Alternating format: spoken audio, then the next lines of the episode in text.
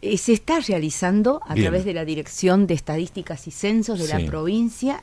Eh, con siempre el acompañamiento nuestro, pero ellos son el organismo técnico especializado precisamente en la recolección de, datos y, estudios de esta magnitud, eh, en referencia también al INDEC a nivel nacional.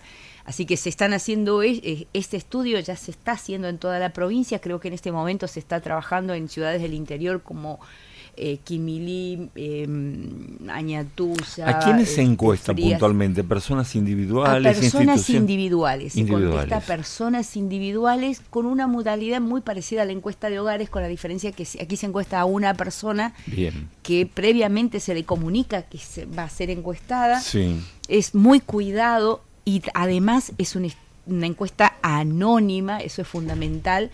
Y por lo tanto, también es muy importante lo que las personas puedan expresar en esa encuesta porque están representando a muchos, eh, a muchas otras personas y es lo que se diga nos va a permitir a quienes trabajamos que nuestras intervenciones, nuestros programas, nuestros, nuestras líneas estratégicas de trabajo estén lo más cerca posible de la realidad.